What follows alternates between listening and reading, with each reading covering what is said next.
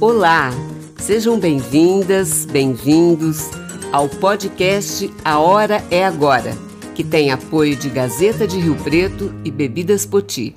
Eu sou Clenida Sarquis e hoje vamos falar sobre previdência, aposentadoria. Parece assunto de interesse de quem já está pendurando as chuteiras, né? Mas não. Aposentadoria é assunto que deve ser planejado. Para saber mais sobre o assunto, fomos conversar com a doutora Thaisa Castilho Criado, do escritório Castilho e Criado Advogados, aqui de São José do Rio Preto, especializada em planejamento previdenciário e aposentadorias especiais. Doutora Thais, o que é planejamento previdenciário? Antes de entrar no tema planejamento previdenciário, que é um tema super atual e de muita importância para a definição de uma aposentadoria, pois, se antes da reforma da Previdência o planejamento previdenciário era uma opção, após a reforma da Previdência o planejamento previdenciário se tornou obrigatório para conquistar a melhor aposentadoria. Vou falar um pouco da história da Previdência Social no Brasil. No Brasil, sistemas similar ao previdenciário surgiram a partir de 1888, beneficiando setores que eram importantes para o império como os funcionários dos Correios, da imprensa nacional, das estradas de ferro, da Marinha, da Casa da Moeda e da Alfândega. O marco inicial da Previdência Social no Brasil foi em 1923, com a Lei Eloy Chaves, ocorrendo a criação de uma Caixa de Aposentadoria e Pensão, a CAP, para os ferroviários, sendo estendida em 1934 para os portuários, telegráficos, servidores públicos e mineradores. No governo de Getúlio Vargas, em 1930, ocorreram muitas mudanças, como a criação do Ministério do Trabalho, Indústria e Comércio, que passou a administrar a Previdência, sendo extintas as caixas de aposentadoria e pensão, criando os Institutos de Aposentadoria e Pensões, IAPs em 1960, foi criada a Lei Orgânica da Previdência Social, a LOPES, cujo objetivo era unificar o direito entre os vários institutos criados. Nessa época, a Previdência Social já vinha com características que beneficiavam a todos os empregados urbanos, com a garantia de auxílio natalidade, auxílio funeral e auxílio reclusão em 1966, houve a inclusão do trabalhador rural com o Fundo de Assistência do Trabalhador Rural, o FUN Rural. Além disso, em 1966, houve a criação do Fundo de Garantia por Tempo de Serviço, o FGTS, e do Instituto Nacional de Previdência Social, o INPS, hoje conhecido como Instituto Nacional do Seguro Social, INSS unificando a administração da Previdência Social no Brasil. Somente em 1988, com a Constituição Federal, surge o termo Seguridade Social, estabelecendo um conjunto de ações envolvendo saúde, assistência e previdência social, neste momento que estabelece a Previdência nos moldes atuais. Antes da reforma da Previdência, tínhamos três tipos de aposentadorias: aposentadoria por tempo de contribuição, aposentadoria por idade e aposentadoria especial. Com a reforma da Previdência, em 13 de novembro de 2019, foram criadas novas regras, exigindo uma idade mínima e um tempo de contribuição para as aposentadorias, criando até oito possibilidades de aposentadoria. O planejamento previdenciário é uma análise completa da vida contributiva da pessoa, o que ela contribuiu para o INSS ou previdência privada no passado, sua situação atual e projetar um futuro ideal. Como é feito o planejamento previdenciário? Envolve quatro etapas. A primeira é a verificação perante o INSS se todos os vínculos e contribuições estão corretos, através do CNIS, que é o Cadastro Nacional de Informações Sociais.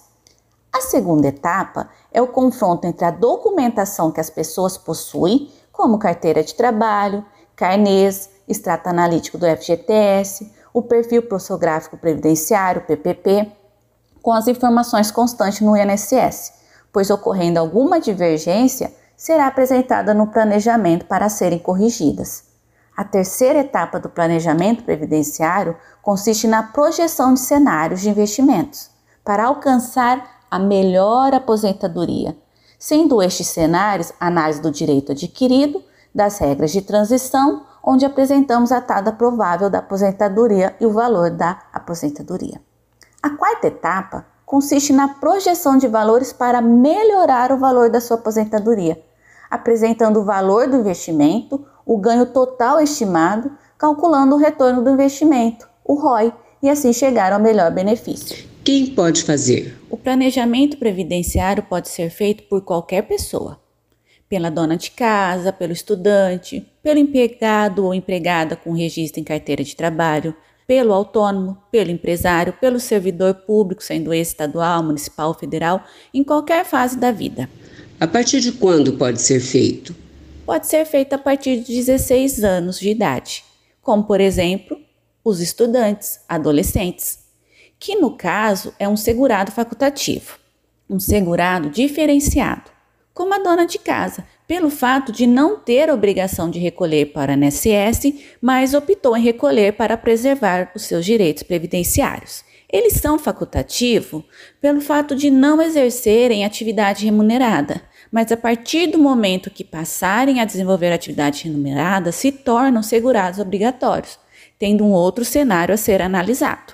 E como o planejamento previdenciário realizado desde o início da vida contributiva dessa pessoa, a mesma já começa o recolhimento perante o INSS da forma correta, não fazendo investimentos desnecessários e já se organizando para uma futura aposentadoria com o objetivo de valores já pré-determinados. Mas nada impede que o planejamento previdenciário seja feito após iniciada a sua vida contributiva, já que o mesmo pode ser feito em qualquer fase da vida. Até porque, ocorrendo uma mudança na vida contributiva da pessoa, por exemplo, se é registrado e vai passar a ser empresário, recomenda-se fazer um planejamento previdenciário. Qual é a diferença de planejamento previdenciário e contagem de tempo de contribuição? Na contagem do tempo de contribuição não se exige o conhecimento técnico, podendo inclusive ser feito no site do INSS e a pessoa vai ter uma simples simulação de aposentadoria, somente com os dados disponíveis lá no INSS.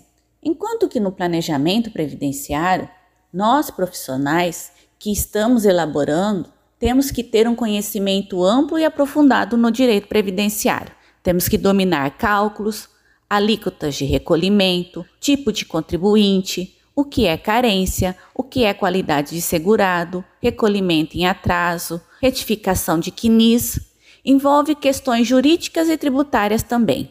E isso tudo vai possibilitar que elaboremos vários cenários diferentes de aposentadoria, com maior ou menor investimento, mais tempo de contribuição ou menos tempo, procurando sempre a opção ideal, o melhor custo-benefício para o cliente. E ele terá a segurança e tranquilidade, não investindo valores desnecessários e já sabendo, inclusive, no futuro, qual será o valor da sua aposentadoria. Por se tratar de um assunto muito técnico, vou dar um exemplo prático. O senhor José, desde pequeno, trabalhava na roça com seus pais.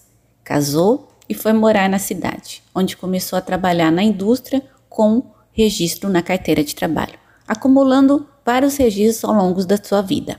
Para o senhor José, como ele trabalhava desde criança e já está cansado, pensou na sua tão esperada aposentadoria. Entrou no site do INSS, fez a simulação de sua aposentadoria e fora constatado que ainda não poderia se aposentar. Para o INSS, o senhor José não poderia se aposentar agora, porque para fazer a simulação de aposentadoria, o INSS somente utiliza as informações que estão nos seus bancos de dados. E quando se trata de período rural, que é aquele período que a pessoa trabalha na lavoura, na roça, como também Exercício de atividade especial, que é aquela atividade que a pessoa fica exposta a agentes nocivos que prejudicam a sua saúde, inclusive podendo se aposentar mais cedo, sendo o caso, por exemplo, dos enfermeiros, médicos, motoristas de caminhão, motorista de ônibus e cobradores. Essas informações não constam no banco de dados do INSS. E para constar, é preciso fazer uma ação declaratória para ter esses períodos averbados dentro do INSS, para que no momento do requerimento da aposentadoria já esteja tudo certo. Se o senhor José tivesse buscado a orientação de um profissional especializado em planejamento previdenciário, esse profissional, na entrevista com o seu José, já teria a percepção que teria um período que não constaria no INSS e que ele teria que fazer a verbação deste período no INSS. Então, solicitaria toda a documentação desse período e faria o planejamento para o senhor José, apresentando vários possíveis cenários de aposentadoria, onde o senhor José poderia optar pela melhor aposentadoria. É assim, após a apresentação dos cenários, poder requerer a sua aposentadoria no INSS de uma forma mais segura e correta, preservando assim o seu direito. Doutora Thaisa, é fake ou verdade que o governo vai pagar o 14º salário? Existe um projeto de lei em tramitação na Câmara dos Deputados, com o intuito de instituir o 14º salário aos aposentados e pensionistas, com o objetivo de trazer uma renda extra além do 13º. No momento, trata-se apenas de um projeto de lei que ainda não foi aprovado. O que aconteceu foi a aprovação do texto na Câmara dos Deputados. Contudo, ainda precisa ser validado pelas comissões responsáveis. Depois, sendo aprovado na Câmara dos Deputados, será encaminhado para o Senado Federal, que irá analisar e votar. Os senadores aprovando o texto, ele será enviado ao presidente da República para ser sancionado. Devido a todas essas questões, fica inviável os aposentados e pensionistas receberem neste ano, tendo somente a possibilidade de estar recebendo nos anos seguintes, desde que aprovado e sancionado pelo presidente da República.